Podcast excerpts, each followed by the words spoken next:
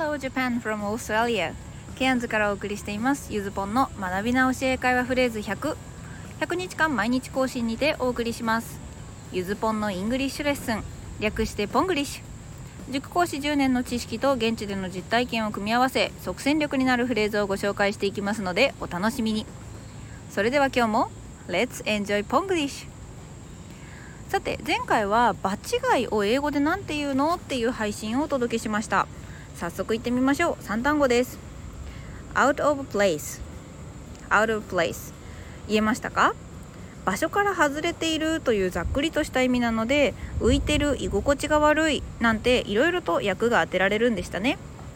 そして TPO や O パーツっていう単語についてもこれ絡みなので雑学としてご紹介しました。忘れちゃってた人はね是非この場でフレーズを5回言っておきましょう。もちろん前回の配信を読み直してくれても大歓迎です。さあそして今回は「アウト・オブ何々の外で」とか「何々の外へ」の対義語を使ったフレーズです。Today's phrase I'm into it. I'm into it. ハマってるんだ。これ in 何々の中でと to どこどこにの2つの前置詞を合体させたものですね。into です。直訳すると私はそれの中に入っていっている、まあ、日本語のスラングで沼ってるってねよくこうオタク界隈だと私もですけど使うんですけど、まあ、この沼ってるもこの表現でいいんじゃないかなと思います。このカジュアルさもね合ってる気がします。ハマるっていう日本語同様かなり砕けたニュアンスのあるフレーズです。もちろん一頭具体的なものに置き換えることもできます。例えば I'm into Ponglish なんて言われたらもうゆずぽんは大喜びですね。動作を入れたい場合は前置詞の後ろなのでイング形にしてください。まあ into の前に I'm so into it とか I'm really into it とか I'm totally into it なんていう風につけるとより一層ズブズブにはまってる感じを表現できます。例えば使うならこんな感じ I'm into English I want to watch Hollywood films without Japanese subtitles 映画にハマってるんだよね英語英語ですね英語にハマってるんだよね日本語字幕なしでハリウッド映画が見たくてさ I'm totally into cooking I really enjoy choosing what to cook for the next meal. 最近ほんと料理にハマってんの。次の料理に何作るか考えるのがほんと楽しいんだ。なんて感じですね。これ余談ですけど「アナ雪の2」の楽曲にも実はこのこれに似たフレーズ出てきました。Into the Unknown という楽曲です。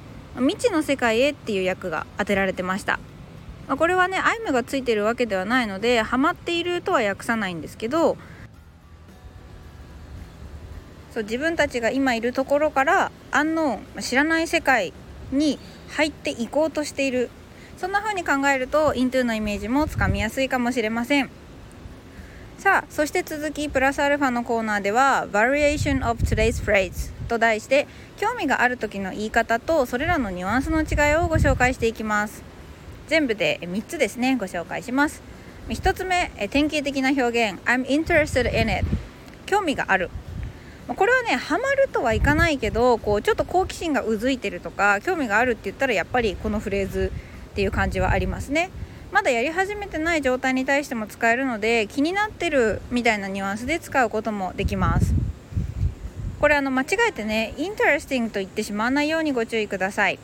I'm interesting だと私は興味深い人間です。と自己紹介していることになってしまいます。この辺りに関しては次回配信予定です。そして2つ目 Today's phrase の I'm into it ですね。入り込んでいってる様子が into でよく表現されてると思います。まあ、さっきお話しした通りややカジュアルな言い回しなのでフォーマルな場では1番で控えめに言っておくのがいいでしょう。そして3つ目 I'm crazy about it ドハマりしている。まあ、クレイジー狂っているですから寝食を忘れて没頭するようなものに対してはこちらを使うといいでしょう。ただ、まあ、〇〇教っていう言葉にあんまりそこまでいいイメージがなかったりあとはちょっと冗談っぽくね使われるのと同様にこれもややカジュアルな言い方なのでフォーマルな場では使うのを控えましょう。さあそれでは Let's try のコーナーです。12問目は英語にしてください。3問目は、まあ、自由記述という感じですね。1問目最近親父が釣りにはまってるんだよ、まあ、最近は recently だったり these days なんていうのを使ってみましょう。最近親父が釣りにはまってるんだよ。2問目です。実は高校生の頃ジャニーズにハマってたの。In fact ジャニーズに高校生の頃ジャニーズにハマってたですね、まあ、高校生の頃はねシンプルに In high school で大丈夫です。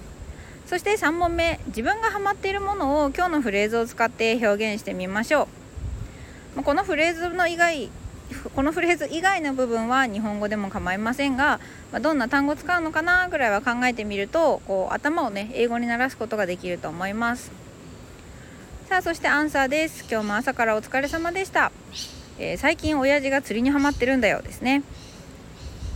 My father is into fishing these days.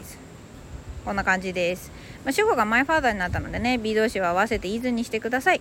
釣りはフィッシュのイング系フィッシングで表せます。Go fishing 釣りに行くっていうフレーズもよく使えますので余力のある方は押さえておきましょう。そして2問目、え高校生の頃ジャニーズにハマってたですね。え In fact, I was into Janis in high school. こちらは主語が私のままですがハマってたと昔の話をしていますので過去形の was を使います。12問ともにね正解の方素晴らしいです。細かなところまで注意ができましたね。Okay, today's lesson is over. Thank you for listening. These days, I'm into seaweed salad in cans. I eat it every work day. Have a happy day with Spanglish. Bye.